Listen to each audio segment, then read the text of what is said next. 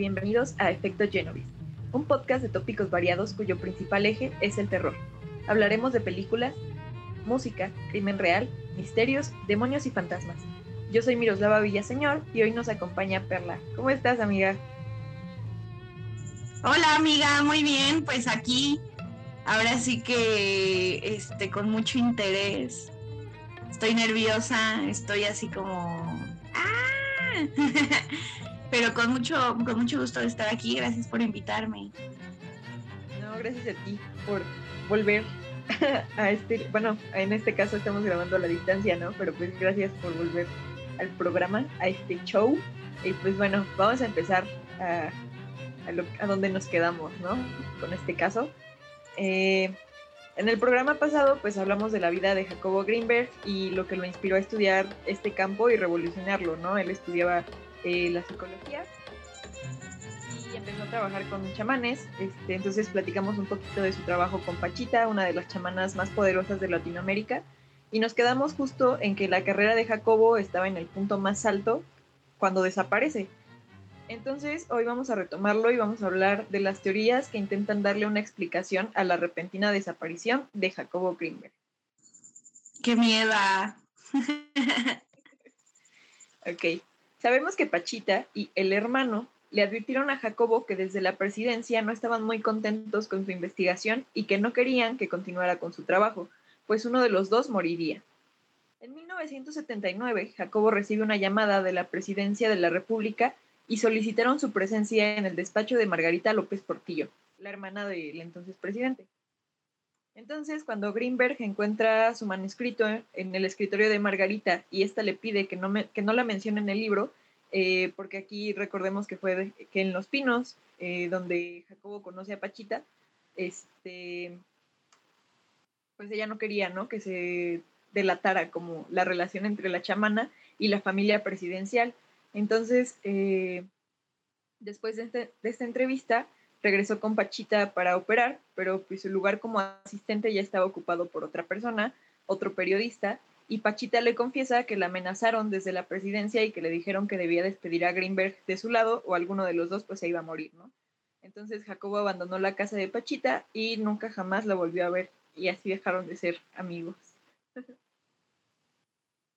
Durante 1984 y 1986, Jacobo viajó a la India para conocer diferentes gurús y comparar la forma de actuar de los chamanes mexicanos con los yogis hindúes y budistas. Así, estableció una colaboración con algunas universidades de la India que se volverían muy importantes para sus experimentos sobre telepatía a larga distancia. Lo que él quería hacer era eh, poner a dos sujetos con eh, electrodos en la cabeza y comprobar cómo se podían comunicar a través del espacio-tiempo, ¿no? Al mismo tiempo, en lugares completamente diferentes del mundo, ¿no? En este caso en la India y otra persona en México. Y para esto, pues él había diseñado ya un experimento previo en donde puso a dos sujetos con electrodos en la cabeza en un cuarto oscuro y les dijo que intentaran eh, lograr como una especie de unión meditativa, ¿no? Así como de, pues tú piensa en esta persona que está en el otro cuarto y sean amigos, ¿no? Mentalmente. Entonces, después de 20 minutos de estar haciendo esto, eh, manda uno a... Primero los tenía juntos y luego los mandó así como separados, ¿no?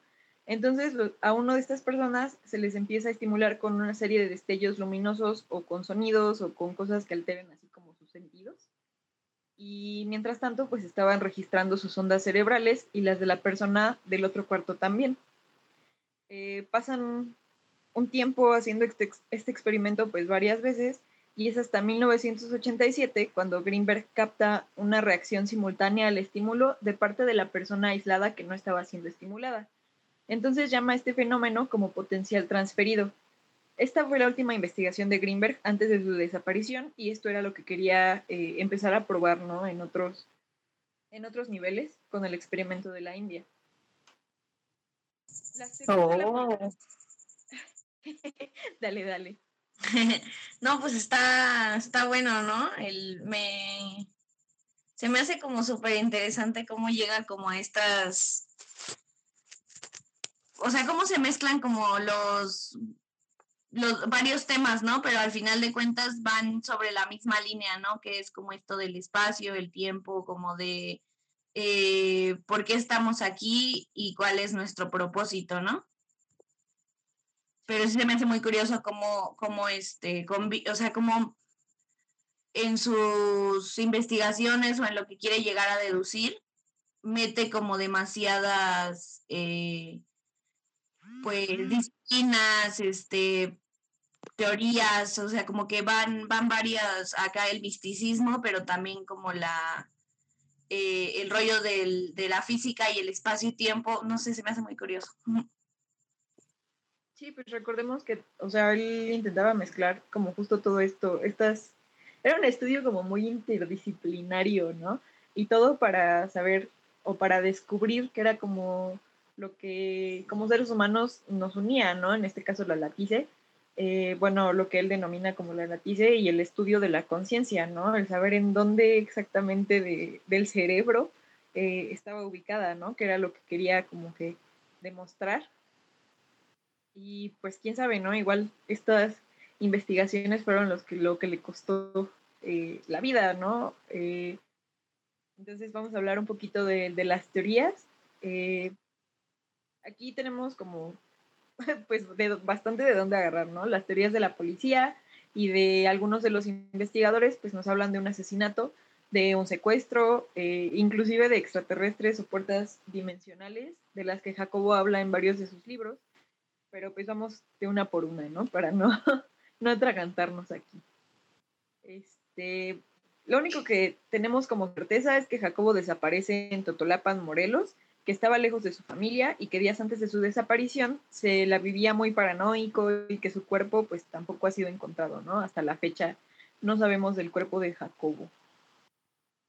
Este, la teoría del asesinato nos habla de Tere, la última esposa de Jacobo, y hay ciertos movimientos extraños que hizo en los días en que se dejó de ver a Greenberg, ¿no? Por ejemplo, que el 9 de diciembre, un día antes, eh, no, un día después de que Jacobo fuera visto por última vez, Tere cobró un, cheque de la distribuidora de libros por mil pesos. El 10 de diciembre le dijo al guardia de su casa de campo en Tepoztlán que no se presentara a trabajar, pues Greenberg eh, había volado a Guadalajara. El 14 de diciembre, Greenberg no se presentó a su fiesta de cumpleaños y Teresa le dijo a todos que se había ido a Campeche y que se irían a Nepal cuando estuviera de regreso. Esto fue inusual, ya que Jacobo solía avisar eh, de este tipo de movimientos, sobre todo porque pausaría sus actividades de asesoría con estudiantes y cosas así. Hasta este punto nadie sospechaba porque inclusive eh, sus hermanos y su familia pues sabían que Jacobo era como un tipo muy raro, ¿no? Y que no le encantaba como celebrar su cumpleaños y así, entonces pues hasta ahí todo estaba más o menos bien, ¿no? Eh, el 24 de diciembre, Tere llegó a la casa de Morelos con una mujer rubia extranjera y se fue con su perro, utensilios de cocina, ropa y una mesa y un vigilante del departamento dice que Tere se mudó el 29 de diciembre, aunque su contrato todavía no expiraba. Eh, este expiraría hasta marzo. Por este tiempo, un hombre se presentó en la casa de la madre de Tere con el perro. Le pidió que se hiciera cargo del animal y el hombre se fue. La mujer le dijo a los policías que no había hablado con su hija en años, pero encontraron registros telefónicos que mostraban contacto entre ellas a finales de 1994. Tere estuvo desaparecida durante cinco meses. En 1995 apareció en la casa de su tía, Rosario Beach, al sur de Tijuana. Se quedó ahí durante dos semanas y llamó a su madre el 10 de mayo. Luego se fue y hasta la fecha no se ha vuelto a saber de ella.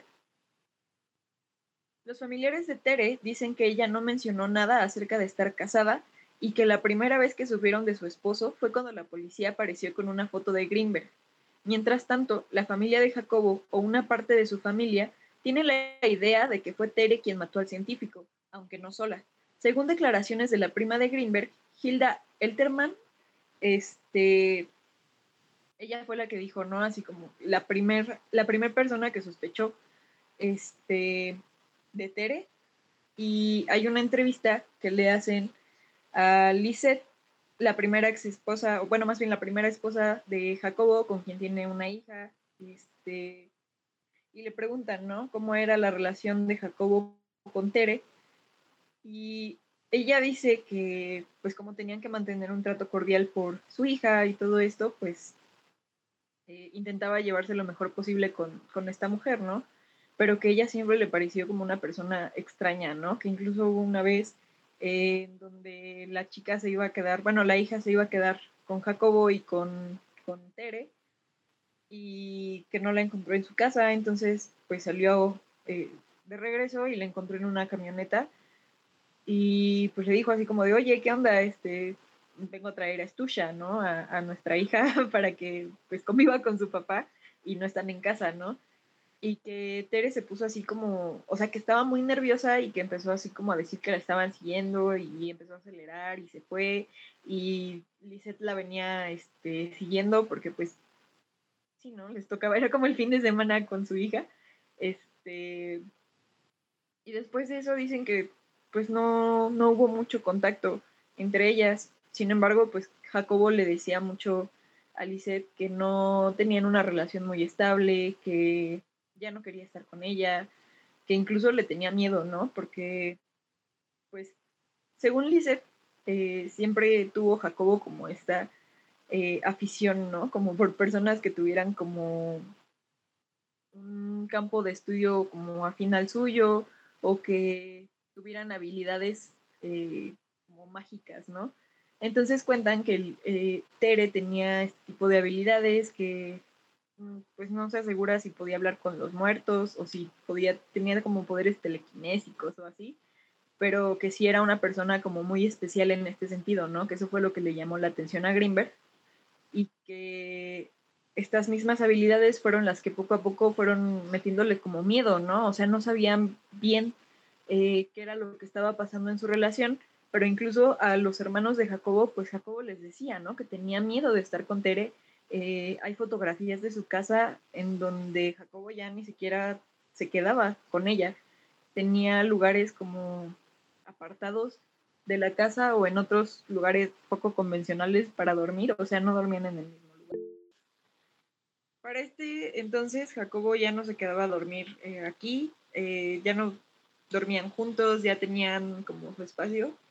Y tanto Lisette como los hermanos de Jacobo pues decían que eh, Jacobo les, les, decía a ellos, ¿no? Que ya no se sentía cómodo con Tere, que ya no quería estar con ella, que le tenía miedo y que contaba con ellos en caso de que le pasara algo, ¿no? O sea, él estaba asustado de vivir con su esposa. Y pues no sé, yo las, las primeras eh, las primeras cosas que leía al respecto como que se me hacían más bien como chantaje, ¿no? Para recuperar a Lisette, que pues a final de cuentas fue como el amor de su vida, porque no mencionaban cosas eh, que tuvieran que ver con sus hermanos, ¿no? O que hubiera ido como más allá el tema. Este, pero tú qué opinas, Perla?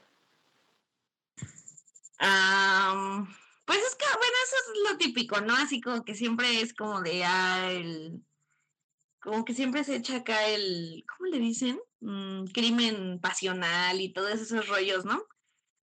como que es muy, es una, es como que la teoría que más se, que más se utiliza en las desapariciones misteriosas, ¿no? Así como de, de gente importante.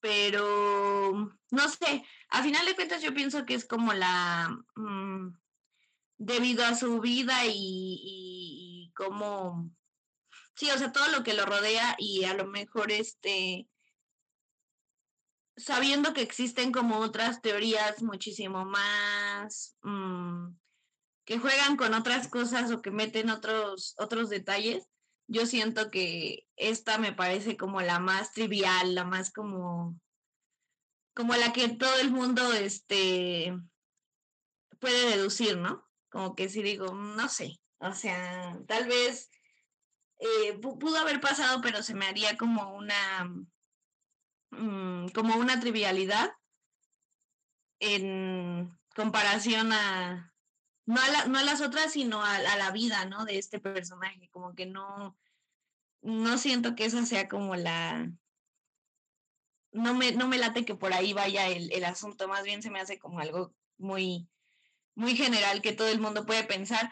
Y pues una, o sea, al final de cuentas las relaciones se desgastan, ¿no? Y yo creo que todo el mundo puede ver como desde afuera muchas cosas que a lo mejor no están pasando o no están pasando de la manera en la que se expresan, ¿no? pero no sé. claro, es lo que yo también pienso, ¿no? O sea, como que esta es la teoría que parece como menos viable, porque aparte no hay como un móvil explícito, ¿no? Una razón por la que Tere pues, lo haya asesinado, ¿no? O sea, no hay como un motivo claro. Eh, sin embargo, pues empieza a tomar fuerza según la investigación del comandante Clemente Padilla, cuando se considera eh, su involucramiento eh, en la comuna de Carlos Castañeda, ¿no? yo creo que como estudiantes de ciencias sociales, la mayoría estamos familiarizadas o familiarizados con el trabajo de Carlos Castañeda, pero pues voy a hacer una breve síntesis de su vida para que todos aquí tengamos como contexto, ¿no? Carlos Castañeda fue un antropólogo peruano que se dedicó a escribir libros que hablan de chamanismo y nahuales a través de la antropología. Es autor del libro Las enseñanzas de Don Juan, que creo que es el primer acercamiento a su trabajo que como científicas sociales hemos tenido, y en este libro Castañeda relata sus estudios de campo con un indio yaqui llamado Don Juan, quien lo introdujo en el chamanismo y le otorgó supuestos poderes, eh, lo que, lo que lo convertiría en un brujo, ¿no? En un profeta y en un gurú, yo me animo a decir que hasta en un líder de, culto, y es una de las figuras más influyentes del siglo XX. También se le conoce como el último Nahual, ¿no? Eh, Carlos Castañeda tiene como todo un mito a partir de la construcción de él como, como persona, ¿no? Como brujo. Y entre más indagas en su vida, eh, se va volviendo un poquito más turbio porque no sabes qué es lo que es verdad, qué es lo que se construyó él mismo a partir de este libro de las enseñanzas de Don Juan, pues se empieza a, crear, ¿no? El mito del hombre, de lo que es eh, Carlos Castañeda, y empieza a sacar libros que ya no sabes si son fantasías, si tienen que ver con su trabajo de campo o se lo está inventando totalmente. Entonces, eh, pues es una fuente medio extraña, ¿no? O sea, no sabes si es como lo que se hereda del boom eh, del surrealismo eh, literario en México o si es en verdad eh, un anecdotario, ¿no? Una crónica de lo que él estuvo pasando. Entonces, eh, Castañeda y Jacobo se conocieron gracias a las conferencias que Castañeda daba en las, en las distintas universidades. En un principio forjaron una relación cercana en donde se visitaban de vez en cuando. La filosofía de Carlos Castañeda versa, entre otras cosas, en que hay que dejar de lado el ego para poder trascender y esto implica dejar de lado la historia personal. Es supuestamente por esto que la vida personal de Castañeda es un enigma, ¿no? Entonces, cuando Jacobo apareció un día en su casa y le regaló todos sus libros hasta el momento, Carlos solo pudo decirle a Jacobo que quería, que él escribía libros por kilo, ¿no? Así como eh, demeritando su trabajo, que pues escribir libros no es cualquier cosa, ¿no? Pero bueno. Eh, fue aquí donde comenzaron los roces entre los escritores, ¿no? Porque Jacobo pensaba que al tener estudios similares y al Castañeda ser un autor reconocido, pues iba a impulsar la carrera de Jacobo, ¿no? Que, él querría como colaborar con él. Y esto fue lo que él le intentó decir eh, a Carlos eh, al regalarle sus libros, ¿no? Así como de, mira, esto es lo que yo hago, eh, vamos a hacer algo juntos. sin embargo, pues Tere fue quien le dijo a, a Carlos que sus libros, los de Jacobo, decían los mismos que, lo mismo que lo que él estaba diciendo, ¿no? Pero que con lenguaje científico. Entonces esto eh, no le pareció muy bien a, Carlos y reaccionó con inmadurez y con mucho desprecio y fue una reacción que no tiene absolutamente nada que ver con lo que profesa, ¿no? O con lo que su, por decirlo de alguna forma, con lo que su doctrina eh, te dice sobre cómo tienes que hablar, como que le pegaron en el ego. Este, su ego que no debería existir, ¿no? Eh, Castañeda creía, o más bien decía, que el mundo cotidiano es manejable con el dedo meñique y que la energía debe ser utilizada para lograr la libertad. El mundo cotidiano hace referencia a los deseos de fama, dinero y posesión. Todo deseo mundano debía ser rechazado totalmente. Aquí es donde empieza también como este quiebre entre Jacobo y Carlos, porque eh, Castañeda quería tenerlo, ¿no? Como en su grupo y quería que formara parte sin, eh, sin que lo apagara, ¿no? O sea, sin que fuera más brillante Jacobo, sino que fueran parte eh, de lo mismo, en donde él, Castañeda, pues es el líder, ¿no? Y para esto, pues Jacobo tenía que dejar absolutamente toda su vida, ¿no? Tenía que dejar a Lisette y tenía que dejar a Estusha, que en ese momento Estusha, su hija, era como pues su gran adoración, ¿no? Entonces, eh, obviamente él no, no quería desprenderse de esto que lo ataba como al mundo terrenal, ¿no? Que a final de cuentas pues eran sus seres queridos, o en este caso sus seres queridas. Eh, entonces pues Jacobo y Tere creían estar fuera de, estas estructuras eh, del mundo mundano y pensaban pertenecer a ese trato, a ese estrato de buscadores de libertad, ¿no? Pero siempre les deprimía compartir con Castañeda, quien los alimentaba eh, y los hacía sentirse, que los alentaba a sentirse así, porque según eso era una preparación para llegar a un estado magnífico de vitalidad y optimismo. O sea, mientras más deprimido estés, pues más chido, ¿no? Para tu, tu investigación. Entonces la pareja pasaba meses deprimida luego de una visita con Castañeda, ¿no? En una ocasión, Jacobo escribió cinco extensas cartas dirigidas a Carlos y a su grupo. Para cuando lo vio, lo primero que hizo fue preguntarle si las había recibido, a lo que Castañeda le dijo que no, que sus cartas se habían perdido. Esa noche Jacobo escribió de memoria las cinco cartas, aprovechando que Teresa tendría una reunión con él. Cuando Tere le dio las cartas al Nahual, que también pues así le llamaban a Carlos, eh, este explotó en risas y habló de la obsesión egocéntrica que Jacobo tenía por escribir. Más tarde se enteraron que las cartas habían sido entregadas y leídas para la burla de todo el grupo. Después de saber esto, Jacobo dejó de escribir durante seis meses. O sea, Carlos Castañeda era como una gran inspiración, ¿no? Para Jacobo y el hecho de que este lo menospreciara tanto, pues sí, sí lo derrumbaba demasiado. Sí, era como, sí lo tenía como en un super pedestal, ¿no? Exacto. De acuerdo con Sam Quiñones, el primero en escribir una crónica sobre la desaparición de Jacobo, los testimonios describen la relación entre Greenberg y Castañeda como complicada. Cito. Una turbulenta mixtura de extrañas mentes y poderosos egos.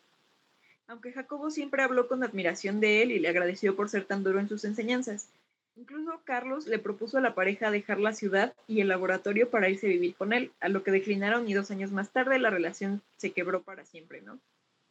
Varios estudiantes escucharon de la boca de Greenberg que Castañeda era un egomaníaco, que estaba más interesado en el poder que en la verdad, y se supo que Tere estaba enamorada de Carlos y fascinada por su gente, sobre todo por una mujer rubia y extranjera llamada Florinda Donner, una de las brujas del linaje de Don Juan. Aquí es donde toma un poco más de fuerza la teoría del asesinato, pues ya no sería un crimen pasional sin móvil, eh, ahora hablamos de que había una razón para Tere en querer dejar a Jacobo, más allá de la cuestión que mencionamos pues, de sus hijos, eh, porque no podían tener hijos. Eh, y nos hablan de que tal vez Castañeda estuvo involucrado en una lucha de egos que terminó con la muerte de Jacobo. otra de las teorías que involucran a Tere, pues es que ella no existía como tal, ¿no? O sea, que, que Tere, la persona, no, pues nunca existió, ¿no? Que era un agente secreto de la CIA y que estaba ahí infiltrada para eh, pues enamorarlo y para desaparecerlo posteriormente, ¿no? Que todo eso fue como el plan que se menciona que pues que ella nunca tuvo su doctorado, que fue como conoció a Greenberg o el interés que tuvo Greenberg en ella en un principio y que pues en realidad ella no existe, ¿no? Que ese no es un nombre real, que toda su vida no, pues no es algo que, haya existido. Y esa es otra de las teorías, ¿no? Que ella es una, fue un agente secreto y por eso pues también desaparece, ¿no? Al momento de que Jacobo lo hace y que estuvo entrenada desde niña, ¿no? Para este tipo de cosas, que quién sabe, ¿no? O sea, también siento que se está como un poco descabellada, o sea, imagínate que lo entrenen desde chiquita para ser una espía que se casa con hombres y luego los desaparece, no sé. Sí, pues, no me suena tan loco, que es una forma de, explotación, pero sí, este, pero sí, ¿no? Sí, sí reside así como en las teorías conspi, conspi, eh, conspiparanoicas, este, del, del mundo moderno, ¿no? O sea, como que sí lo,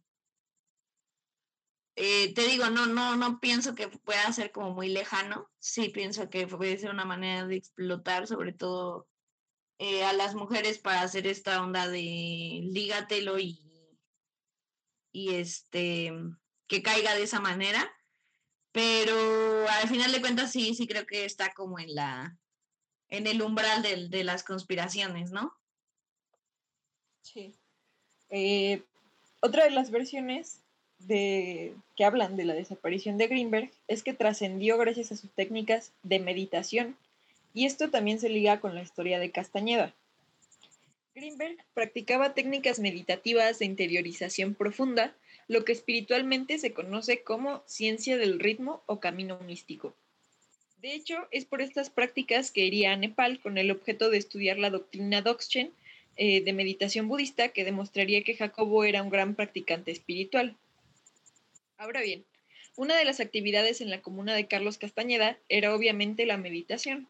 Y dentro de estas técnicas para lograr la liberación, había una en donde para lograr la conversión total para ser brujo, había que saltar de un abismo para acceder a la otra realidad.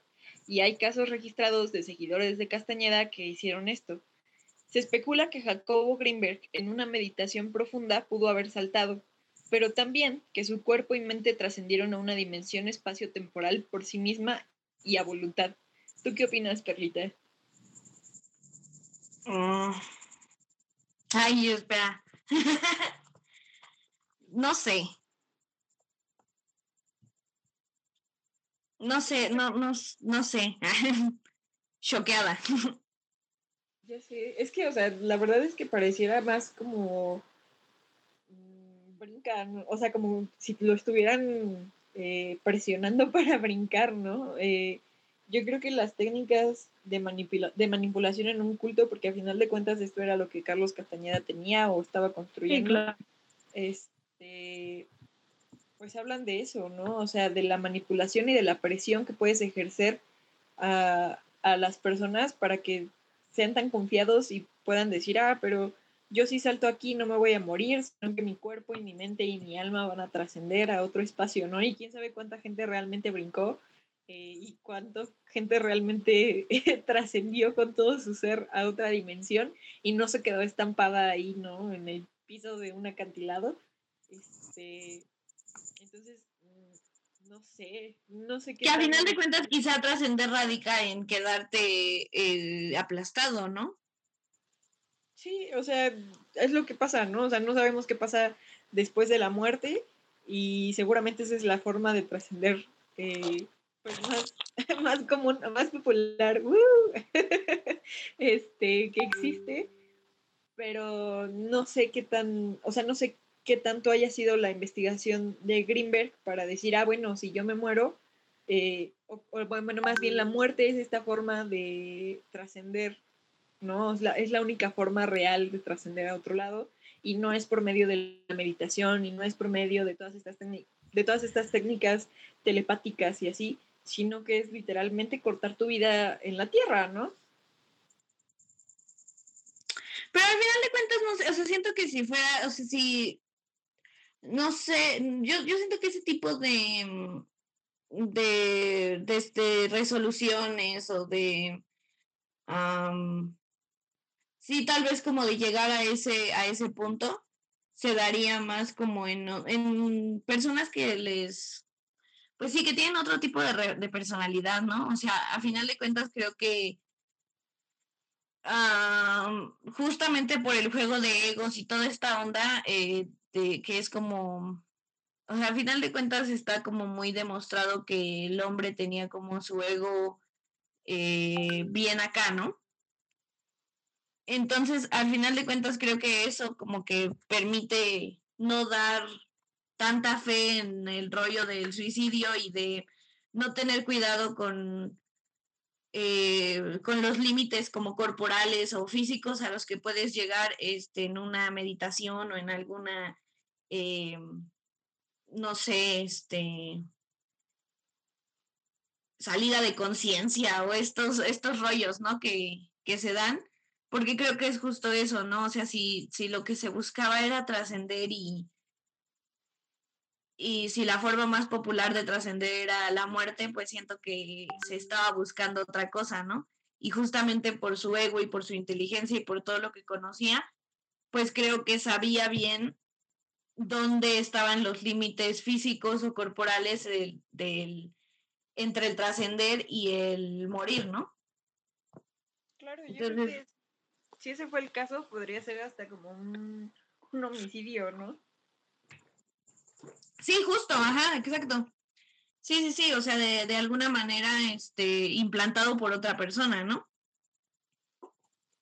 Pues sí, yo creo que, bueno, yo siento que también es una de las teorías como que más se ajustan, porque, pues, por lo que hemos mencionado, ¿no? Como la manipulación y todo, toda la admiración que sentía Jacobo, aparte de que no era una persona como muy este, estable, ¿no? Por lo que hemos visto.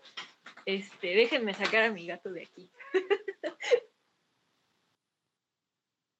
Listo. ok. Entonces, en mayo de 1995, el caso Greenberg cae a manos de Clemente Padilla, uno de los investigadores más reconocidos del país, por nunca dejar un caso sin resolver. Estusha, la hija de Greenberg, en ese entonces se encontraba eh, realizando como tours, tenía una banda, se bueno, ella se dedica mucho a la música y de hecho eh, todas sus letras y lo que hace tiene que ver mucho con el trabajo de su papá. Este, entonces en ese momento ella estaba como de gira y estaba lanzando un nuevo disco, no sé qué estaban haciendo, pero hizo un llamamiento por televisión porque ya tenían como mucha recepción y las autoridades y, la, y a la población en general, ¿no? En donde hablaba de la desaparición de su papá. Entonces, comienzan a recibir múltiples llamadas telefónicas que dan origen a la teoría de que Jacobo fue secuestrado por la CIA o por el FBI o el gobierno de Estados Unidos. Eh, pues antes de esto, Jacobo ya era reconocido allá y sus textos pues ya estaban siendo investigados, ¿no? O sea, no tenía como la gran popularidad, pero pues sí, ya estaba siendo alguien. Una de las llamadas era un testimonio de alguien que había visto a Greenberg en Colorado, acompañado de dos agentes del gobierno. Clemente Padilla decidió investigar más a fondo esta línea cuando fue removido del caso inesperadamente. Poco tiempo después fue cesado totalmente de la policía. Aquí hay como un pasaje medio extraño porque justo de esta llamada se deriva que vieron a Greenberg en una gasolinera con, con Tere que iban rumbo a un pueblito de Estados Unidos y que de repente se estacionó una avioneta eh, porque cerca de, ahí había un espacio para que te aterrizara un, avión, que eso a mí me hace como un poquito raro, este, que se estacionó este avión y que dos autos interceptan ¿no? el, el carro de Jacobo, uno adelante y uno atrás, y se bajan dos hombres y sacan a Tere y la meten al carro de atrás y se llaman a Jacobo en el de adelante y se van, ¿no? En la avioneta. Este, y cuando Clemente empieza a investigar este, este lugar eh, donde se encuentra esta evidencia o donde sale este testimonio, pues resulta que Jacobo estaba dando conferencias en la universidad local de ese lugar, ¿no? Eh, y nadie, absolutamente nadie de su equipo sabía que Jacobo estaba haciendo esto. O sea, él tenía un convenio para dar clases y para dar conferencias del que nadie sabía. O sea, no, no saben qué era lo que se estaba tratando en esas clases, eh, no tenían ni idea de que Jacobo iba cada cierto tiempo para allá.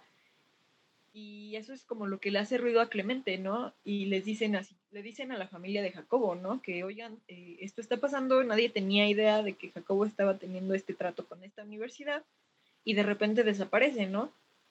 Y lo que pasa, o sea, de aquí se empiezan a derivar como esas teorías, ¿no? De que Tere era un agente secreto y que fue quien se llevó a Jacobo porque empiezan a decir que es muy común en Estados Unidos que en universidades y que en lugares donde se, pues, dan, se presta el espacio, ¿no? Para, para que pueda ser como investigador, eh, haya profesores o haya como infiltrados de la CIA o del FBI que empiecen a financiar, ¿no? Estos, estos proyectos para ellos sacar esa investigación y pues poder usar esto para la guerra, ¿no? O para otras cuestiones como del propio gobierno Entonces se dice que Jacobo fue parte de este grupo de gente que, pues sí, ¿no? A la que le robaron su, su investigación.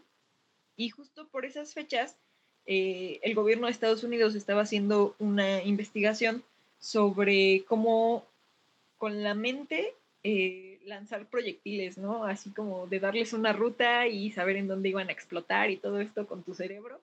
Ahora. Exacto. Entonces justo por eso es como raro el que Jacobo haya desaparecido en ese lugar, ¿no? Y que no se tenga un precedente de qué era lo que estaban investigando. Porque cuando Jacobo desaparece y empiezan a hacer la investigación adentro de su casa, pues describen que no se encuentran las tarjetas madre de las computadoras, ¿no? Que no está el cerebro, que no hay nada de información acerca de lo último que estaba investigando. Entonces, pues no saben si, si esto eh, tiene algo que ver con su desaparición, ¿no? ¿Qué opinas, Perlita?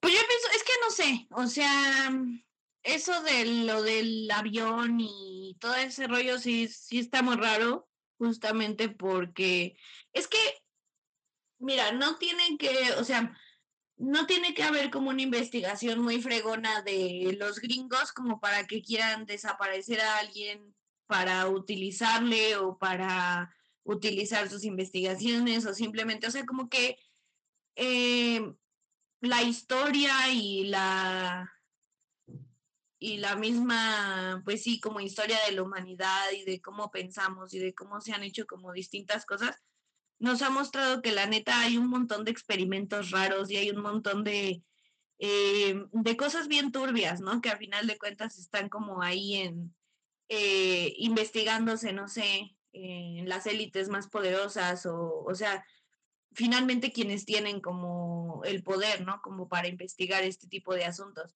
que si bien pueden ser locuras como muy sacadas de, de, este, de películas de ciencia ficción o de la propia eh, literatura también así medio, medio loca y medio rara, pero al final de cuentas eso, ¿no? O sea, no se me haría raro que el FBI, la CIA o alguno de esos eh, organismos intentara como desaparecer a alguien para buscar una cura para, incluso para los viajes en el tiempo, ¿no? O sea, para viajar al pasado o cosas así. O sea, realmente no siento que tenga que haber como un motivo muy grande como para desaparecer a una persona por parte de, de las superestructuras, ¿no? Y ese es como el, ese es como el punto principal y lo que más siento que le da como peso a estas, a estas teorías de, de las desapariciones por las estructuras como de poder de los países más poderosos o del, o del, o de al final de cuentas como de la élite, ¿no? Pero sí pienso eso, o sea, creo que es como muy fácil inventar como cualquier pretexto para poder eh, llevarse a alguien o usar los textos de alguien o no sé, o sea, usar la información, robar, no sé, como que eso me, me suena algo que, que puede pasar y no se necesita un motivo muy grande, ni siquiera se necesita, no sé, un, peligro inminente de la humanidad, como que es algo que puede suceder simplemente porque a alguien se le ocurra justamente esto, ¿no? Este, lanzar misiles con la mente. Claro, yo, yo pienso que esta es como la teoría que más tiene peso, pero lo que se me hace raro es que cuando Clemente Padilla se acerca a la familia Greenberg y les dice, oigan, este, encontré esto que en Estados Unidos eh, Jacobo tenía una investigación de la que nadie sabe y así ya está. Eh, la familia les, les, dice, le dice a, Padilla que no, que pues ellos no creen que se haya ido para allá y que deje de investigar, ¿no? Eh, o sea, que no se vaya por esa línea. Eh, eso es como lo que se me hace raro, ¿no? Porque yo creo que tú en una situación así como familiar, pues lo que quieres es que se investiguen absolutamente todas las vertientes, ¿no? y ellos cuando se enteran de esto le dicen que no, que le deje, ¿no? Que se vaya por otro lado, que no investigue por ahí. Y incluso eh, cuando entra Cedillo a, la, a su sexenio, se contacta personalmente con Clemente Padilla y le pregunta, ¿no? Que cómo va el caso de Jacobo Greenberg. O sea, ¿cómo pasas de ser un científico por el que nadie se interesa, por el que tachan de loco o de charlatán incluso, a que el presidente, eh, a que el nuevo presidente se preocupe por eh, por ti, ¿no? Por tu desaparición y por qué estás haciendo. Entonces esto a Clemente Padilla le empieza a hacer mucho ruido y él sigue como en esta investigación, incluso va al lugar en donde vieron a Jacobo supuestamente por última vez y este y lo destituyen de su puesto como, como investigador, ¿no? Le empiezan a meter cargos, creo que por robo de autos. Y él dice así como de, no, pues, o sea, autos es lo que menos tengo, ¿no? O sea, no, no me interesa.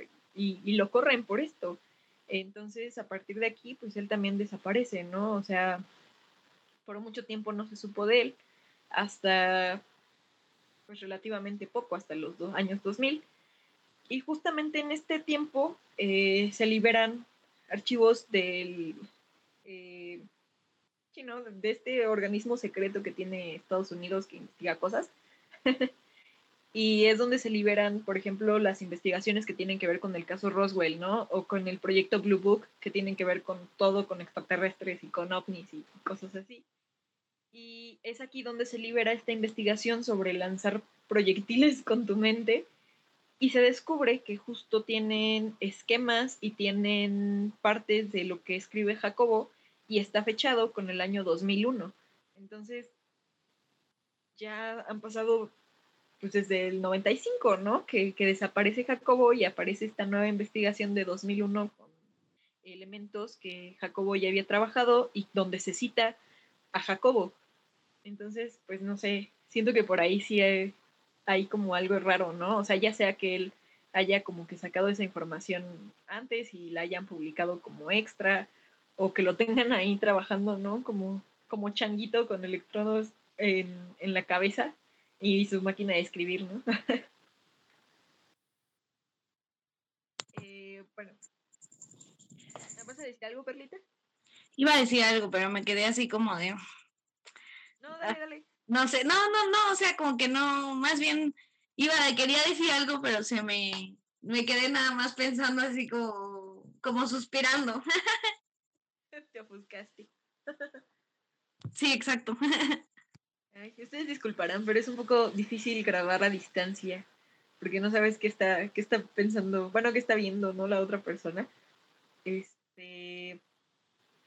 Entonces, no se sabe si la intervención de Estados Unidos en la vida de Jacobo fue para detener sus investigaciones o para reclutarlo en una investigación que buscaba, pues esto, ¿no? Lo de los misiles. Y se dice que incluso eh, Carlos Castañeda también podría ser un agente de la CIA, ¿no? O del FBI, pero pues al final el único, eh, este fue el único caso en toda la carrera de Clemente Padilla que nunca pudo resolver. Todos los demás fueron exitosos, todos los demás eh, casos que investigó antes sobre desapariciones, sobre asesinatos, sobre todo lo resolvió, excepto este, ¿no? Y, le costó inclusive su trabajo. Oye, y este compa sí se volvió súper eh, obsesivo del caso, ¿no? Bueno, yo, según yo, antiero, ayer que estábamos, este, hablando de la película y todo eso, lo había investigado algo que creo que este brother en 2017 que liberan unos documentos de la CIA, creo que este brother vuelve a investigar, o sea, como que se mete ahí a ver los documentos de la CIA, como a ver qué, qué hay. Entonces, o sea, este brother sí se quedó traumado o leí mal o no, no entendí o qué. Sí, pues, o sea, yo creo que mm, lo que me sorprende, por ejemplo, del documental, ah, porque ahí ya en el programa pasado platicamos, ¿no? Que había este documental del secreto del doctor Greenberg de Aida Cuellar, que pues no sabíamos como que de qué trataba exactamente, ¿no? Que era, o sea, sabíamos que el, gancho de, este documental era que hablaban con Clemente Padilla, porque pues él después de 1995, después de la desaparición de, de Jacobo y de que lo destituyen, pues desaparece por completo, ¿no? Entonces, eh, en el documental, Aida Cuellar, que es quien entrevista como a los involucrados, en la vida de Jacobo, eh, da con él después de años de que nadie sabe absolutamente nada de él, ¿no? Y pasan las tomas y él tiene carpetas de, del caso Greenberg, tiene, este, bueno, no discos, ¿no? Más bien este, como cassettes eh, de, del caso, de toda su investigación. Y a mí lo que se me hace raro es que haya eh, estado escapando tantos años y se haya estado cambiando de lugar, porque lo encuentra en un pueblito súper remoto, en no sé dónde, eh, y que ni siquiera lo encuentra como en el lugar principal donde le dijeron que lo buscaran, ¿no? Lo encuentra todavía en un lugar más remoto. Eh, y que haya cargado toda su vida con todo este material que tiene que ver con su investigación, ¿no? o se quedó muy clavado o simplemente le pusieron el nombre de Greenberg a muchas carpetas y las pusieron ahí para escenografía, ¿no? O sea, sí se me hace como un poco extraño que al ser un investigador que a final de cuentas eh, pues te destituyen por un por una investigación, por esta investigación en específico, pues pases toda tu vida viajando con ella, ¿no? O sea, creo que eso te pone más en peligro. No sé tú qué opinas, Perla. Sí, o sea, sí entiendo como la, la, obsesión que puedes llegar a tener por un caso que a lo mejor destruyó tu carrera o lo que estabas haciendo, que incluso te hizo como desaparecer de la, del, de lo público, de la, del, del espacio, pues. Pero al final de cuentas sí se me hace como muy, muy curioso este, este asunto, ¿no? De que, de que, a ver, o sea, no sé, me abren unos documentos de la CIA y yo me pongo a investigar algo que investigué hace muchos años y todavía llego como a deducciones a partir de eso, sí se me hace así como que eh, yo pienso que es eso, ¿no? A lo mejor el ímpetu o la mm, necesidad del, del, este, del investigador por resolver, por, por dar como una, una solución a, por cerrar el caso, digamos, por darle ya el, cierre final. Pero sí también lo pienso y digo, no sé, o sea, eh, creo que sí es como un caso muy raro y un caso como muy distinto a otros como para que este, o sea, a mí me llama la atención porque esta persona sigue como tan obsesionada que, que entiendo como que puede ser por varias cosas, eh, como ya mencioné, pero al final de cuentas sí, sí me saca de onda que, que no haya dejado el tema, ¿no? O sea, que, haya seguido investigando y, este, y se, se, pregunte, ¿no? ¿Por qué la familia en dado caso le, le mintió o no le quiso hablar como de, o no quiso que se investigara más por esa línea, ¿no? Porque creo que es como lo que, o, o tengo entendido que es lo que el comandante refleja, como que él piensa en algún momento que por el hecho de que sí, la CIA sí lo estaba investigando o sí los tenía dentro de su lista de personas a investigar, porque la familia no quiso que se hablara de eso, ¿no? bueno, no quiso que se investigara más bien más sobre eso. Sí, pues, o sea, eso también como que te hace pensar en si la familia también está como involucrada, ¿no? O sea, su familia más allá de Teresa, porque ninguno de sus dos hermanos también tampoco quiso como que se indagara, eh, Lizeth tampoco. Eh, luego creo que Estusha dice que no tenía también ni idea de que estaba haciendo estas investigaciones y que también, pues cuando se entera de esto, pues también es como de, no, pues no vayas por ahí, ¿no? O sea, seguramente nada más fue como eh, alguna cátedra o algo así, ¿no? O sea, creo que no les hizo tanto ruido. Y quién sabe, ¿no? O sea, igual y ahorita pues te arrepientes, ¿no? De no haber querido ir por esa línea y saber eh, que por lo menos lo tienen ahí trabajando, ¿no? O sea, que vive ahí en algún, no sé, en el Pentágono, ¿no? O en el Área 51 o en algún lugar ahí mítico de las conspiraciones de Estados Unidos, pero pues por lo menos sabes que está vivo, ¿no? O sea, porque tendría, o sea, pues ya sería un, viejito, ¿no? Pero pues sabes si está vivo, si está muerto o qué fue de su vida, ¿no? Sobre todo yo creo que como hija, ¿no? En el caso de Stusha, eh, pero pues sí, quién sabe qué, qué se le habrá pasado por la mente a la familia en ese momento. O tal vez los amenazaron, ¿no? Y también por eso no quieren decir como nada muy explícito. Pero bueno, eh, otra teoría nos habla de que los extraterrestres secuestraron a Jacobo. Entonces existen supuestos testimonios que afirman que el 7 de diciembre de 1994, el último día en el que Greenberg fue visto, fue interceptado por dos vehículos junto con su esposa cuando se dirigían de su casa al laboratorio. Esto pasa en México. Eh, de estos autos bajaron varios hombres de aspecto muy blanco y de gran estatura que rápidamente sometieron y raptaron a la pareja. esto es tomando como esto es tomado como una abducción por la descripción física de los supuestos secuestradores. Que no sé, o sea, a mí más que extraterrestres, eh, pues se me figurarían como gringos, ¿no? como gringos muy guapos. Sí, este, no sé, o sea, ah, mira, esa sí me suena como muy, muy rara porque yo pienso que más bien, mm, mira, si, no sé cómo vamos de fechas, pero si lo ponemos como, o sea, si hacemos como un supuesto, coincidiría como lo, esta, esta cuestión que pasa como en el pueblito de Estados Unidos, con lo que pasa aquí en México, y es eso, ¿no? O sea, a final de cuentas él estaba colaborando quizá o no colaborando, pero lo estaban investigando por parte de estas instituciones o estas em, organizaciones este, gringas que se dedican a la investigación de personas y de lo que hacen con sus vidas. Este, y, esto, esto, esto coincide que a lo mejor, ok, o sea, yo no creo que sea como fuera de, de, nuestro entendimiento, pues que haya pasado esto, ¿no? Te ofrecen un trabajo, algo a lo que es muy secreto, no le quieres entrar y te desaparecen, ¿no? a final de cuentas. Te obligan a que lo hagas.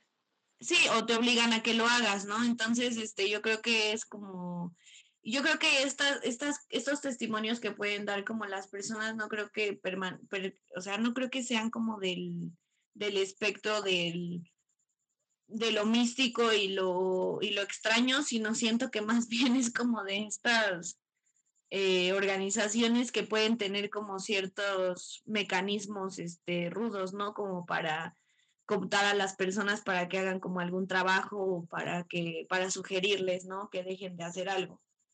Entonces siento que ahí sí me suena como que esto, esto, estas apariciones de hombres blancos en carros me suena mucho como a lo mismo que pasa con, con la avioneta y con los coches en los que meten a las personas como uno atrás, uno adelante.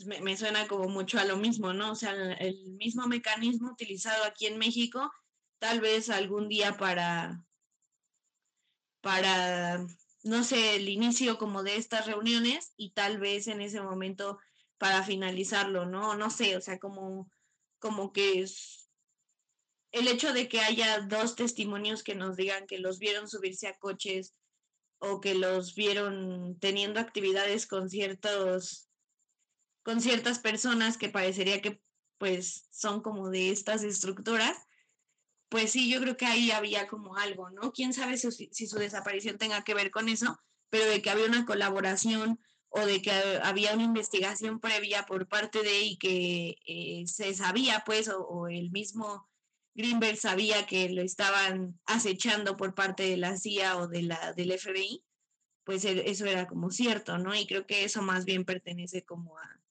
sea, siento que está como más ligado a esta historia de, de la CIA o del FBI.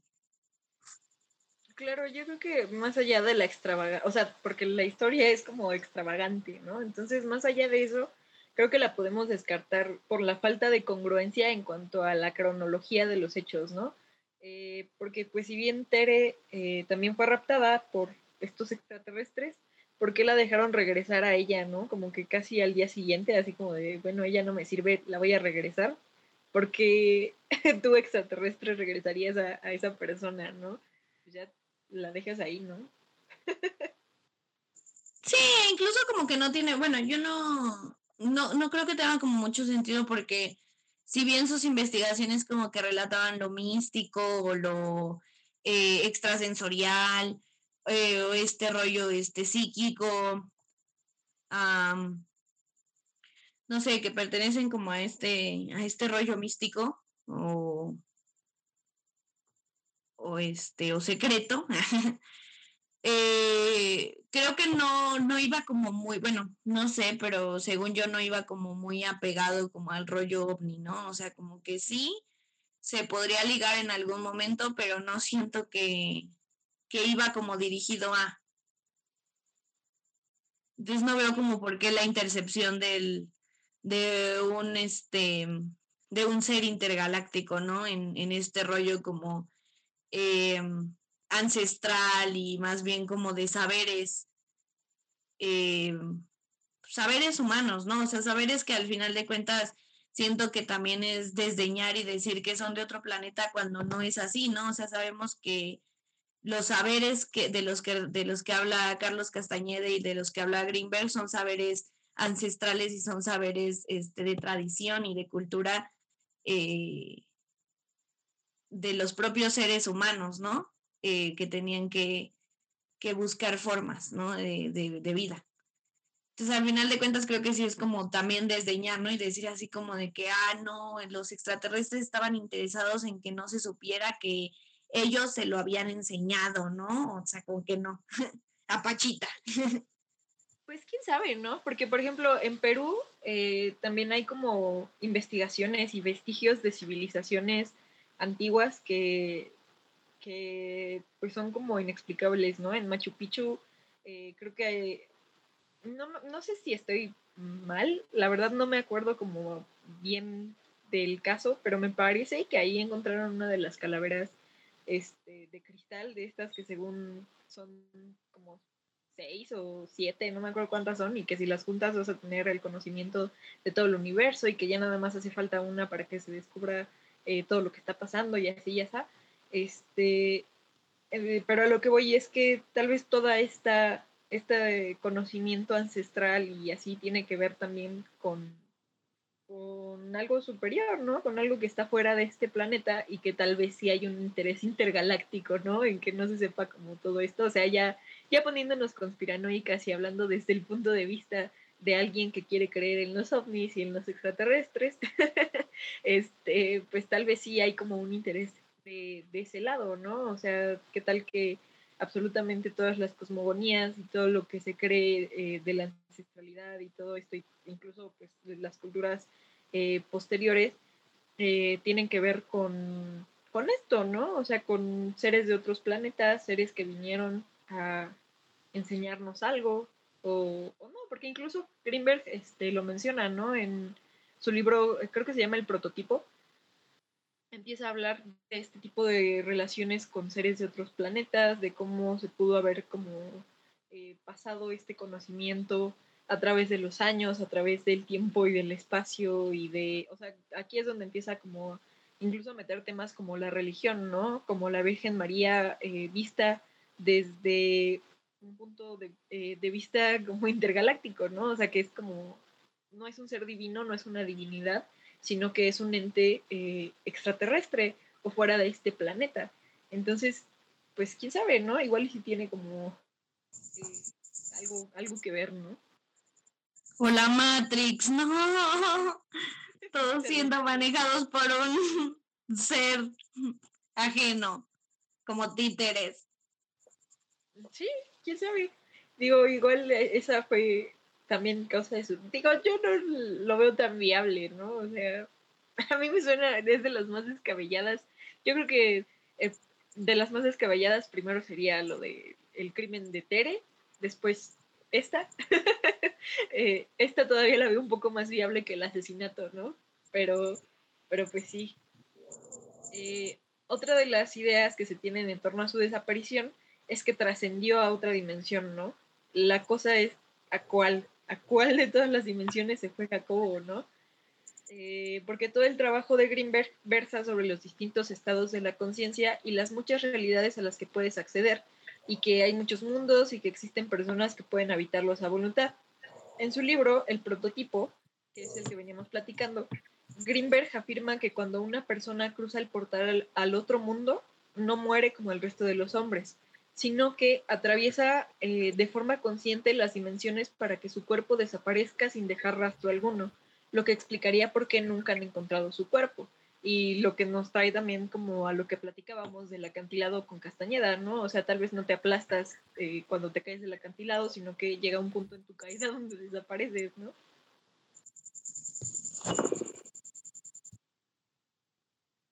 Bajo esta teoría eh, está la idea del suicidio como una forma más de trascendencia. Incluso me parece la teoría que más se ajusta incluso a la forma tan poética de escribir y de vivir eh, que tenía Jacobo. Eh, igual lo estoy romantizando un poquito, no es la intención, pero pues bueno. Se dice que Jacobo escribió una carta en donde dejaba explícito su deseo por trascender a otra dimensión. Y esto a mí me suena más como una carta de suicidio que como algo como científico, ¿no? O pedagógico. Eh, y que la paranoia que sentía días antes se debía a los sentimientos previos al acto. Como ya todos estaban al tanto de Jacobo y lo que decía en sus investigaciones, esta carta pudo ser tomada incluso por él mismo como una forma más de avisar que iría a investigar o que estaba descubriendo algo en él mismo, ¿no? O sea, tal vez él como en su trance de investigador, eh, pues eh, sabía que se tenía que, suicidar, pero para él no era un suicidio, ¿no? Era esta forma de trascender, que era lo que mencionabas hace ratito. Eh, y ya, ¿no? O tal vez simplemente sí se encontraba en un estado de depresión muy grande y es que decide hacerlo, ¿no? Pero él con su forma de escribir, pues obviamente lo pone en otras palabras y como a nadie le importa Jacobo al parecer, pues este, no indagan más en el asunto, ¿no? Y fin. Eh, a final de cuentas, creo que él no veía el suicidio o la muerte como privarse de la existencia, sino como de trascender la existencia, ¿no? Y hay un pasaje en el libro Los chamanes de México que me llama mucho la atención y que para mí refuerza mucho la idea de que se suicidó. Esta es una de sus anécdotas con Pachita y es del día en el que llega por fin a su consultorio. Jacobo estaba en la reja esperando a que lo dejaran pasar y diciéndole a quienes cuidaban la entrada que anunciaran su llegada. Dejan entrar a Jacobo y hace una descripción muy precisa del lugar, resaltando las hierbas que coleaban de las macetas del techo y a los pacientes de Pachita. Cito. Siento que no estoy preparado. Me enojé con un chofer de taxi que me cerró el camino. Me puse de mal humor por haberme perdido en las calles desconocidas. Todavía vivo en el filo de una navaja y en ocasiones me atrapa la muerte y no puedo elaborar mis muertes. Todo esto lo piensa mientras entra una niña, eh, que va a ser la paciente de Pachita, y esta niña había sido operada de las anginas y de alguna forma su procedimiento sale mal. Entonces Jacobo estaba muy nervioso ese día antes de la operación, se sentó a meditar eh, para intentar calmarse y en esa cavilación dice, eh, voy a citarlo otra vez, comienzo la lucha. La única posibilidad es aceptarlo todo. Decidir que algo está mal o algo está bien es anteponer alguna estructura a la sabiduría interna. Me dejo libre y una negrura me invade. Poco a poco comienzan los pensamientos y en un descuido mi tonal toma un ligero tinte a su lado y penetro en él. En esta meditación logra reconectarse y encontrar paz para presenciar lo que vendría a continuación. Durante esta operación, Jacobo se muestra distraído y comete algunos errores que pudieron costarle la vida a quien estaba siendo operada, en este caso la niña. Lo que a mí me hace mucho ruido es ese párrafo donde menciona que lo atrapa la muerte y que no puede elaborar sus muertes y a mí me suena como que estaba muy deprimido y que ya había pensado o ya había intentado incluso suicidarse, ¿no? Eh, a final de cuentas, al ser un suicidio, aún queda la duda de por qué no se encontró su cuerpo. Y para mí es probable que haya seguido la enseñanza de Castañeda y haya buscado saltar de algún precipicio en algún lugar muy remoto y al final habría trascendido de una forma u otra y de esta eh, manera como voluntaria, ¿no? O sea, no, no fue un asesinato, no fue una desaparición, sino pues fue una decisión que él tomó. Y qué triste, ¿no? Que nadie se haya dado cuenta que él tenía depresión o que estaba pasando por un momento muy difícil y lo hayan dejado, pues sí, ¿no? Así. Sobre todo después de la carta que escribió. Sí, claro, que ahí es donde radica un poco como la importancia de la salud mental que, que, le tenemos que dar como a, nosotros mismos y a las personas que, que frecuentamos, ¿no?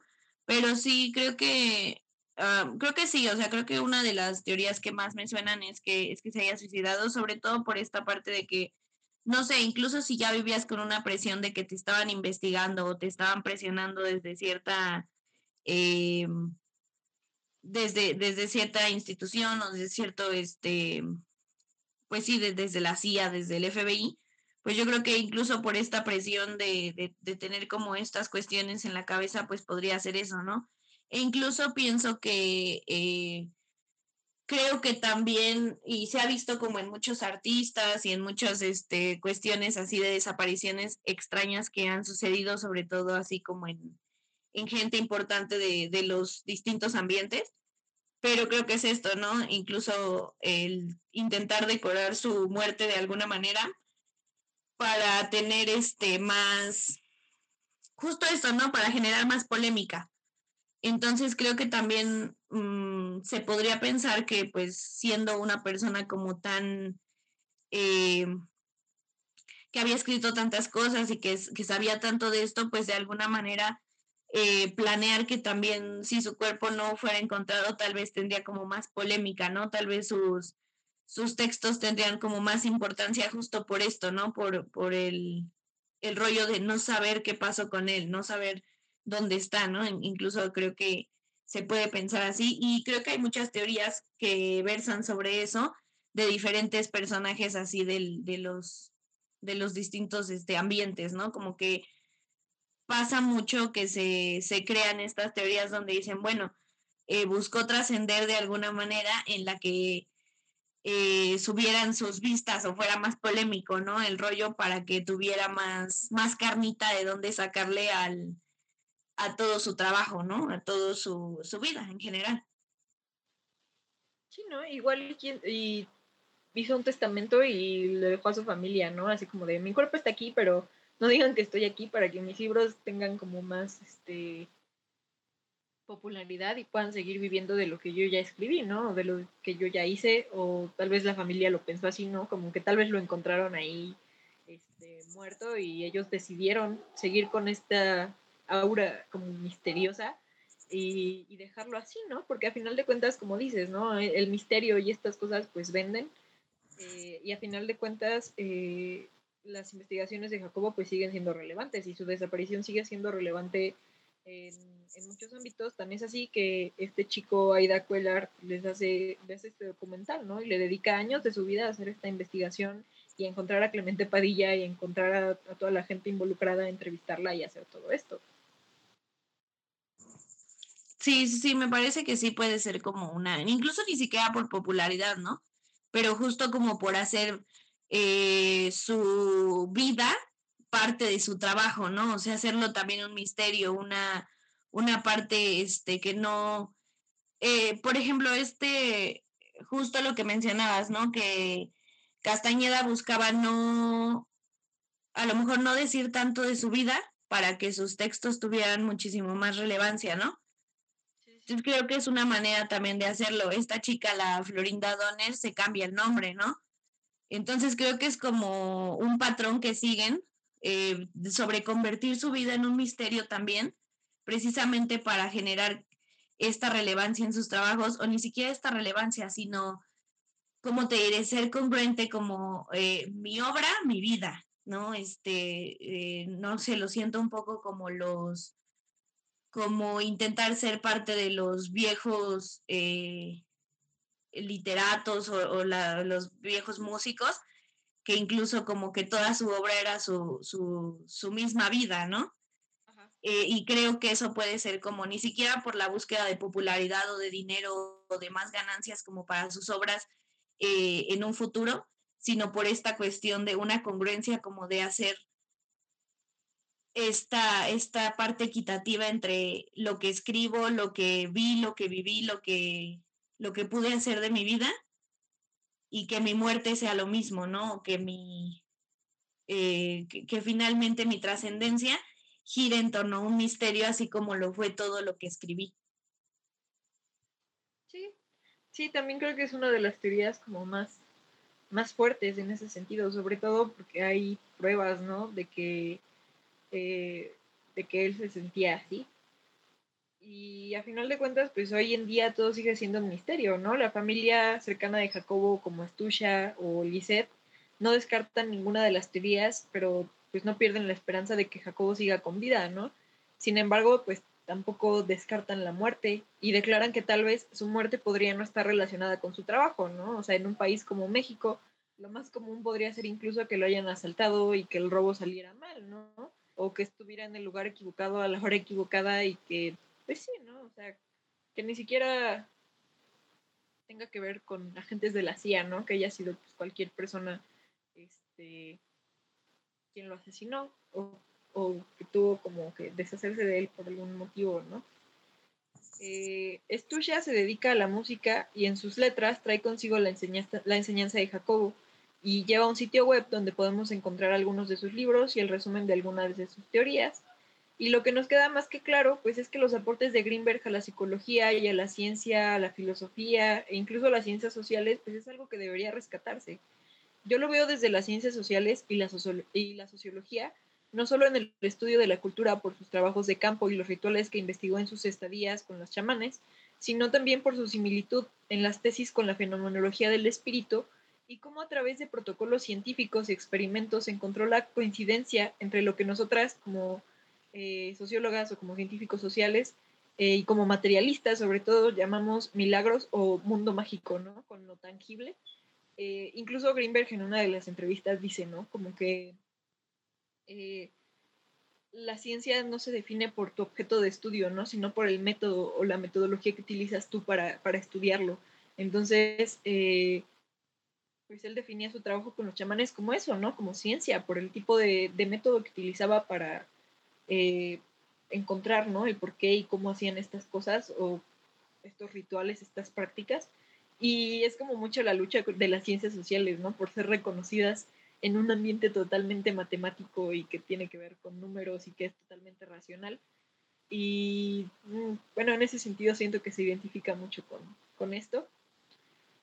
Eh, y Jacobo Greenberg, pues de cierta forma nos demostró que es posible pensar y posicionarnos desde ese momento eh, que estuvo antes del desencantamiento del mundo, ¿no?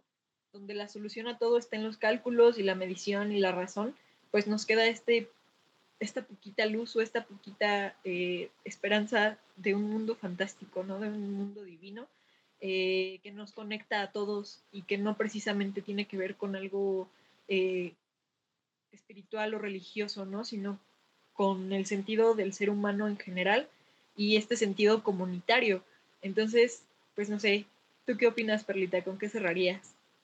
Sí, pues creo que sí es como eh, no solamente importante como leer su trabajo, sino conocer la, historia y, y, desde dónde lo, desde dónde lo escribe, desde dónde lo, lo habla, pues, lo comunica.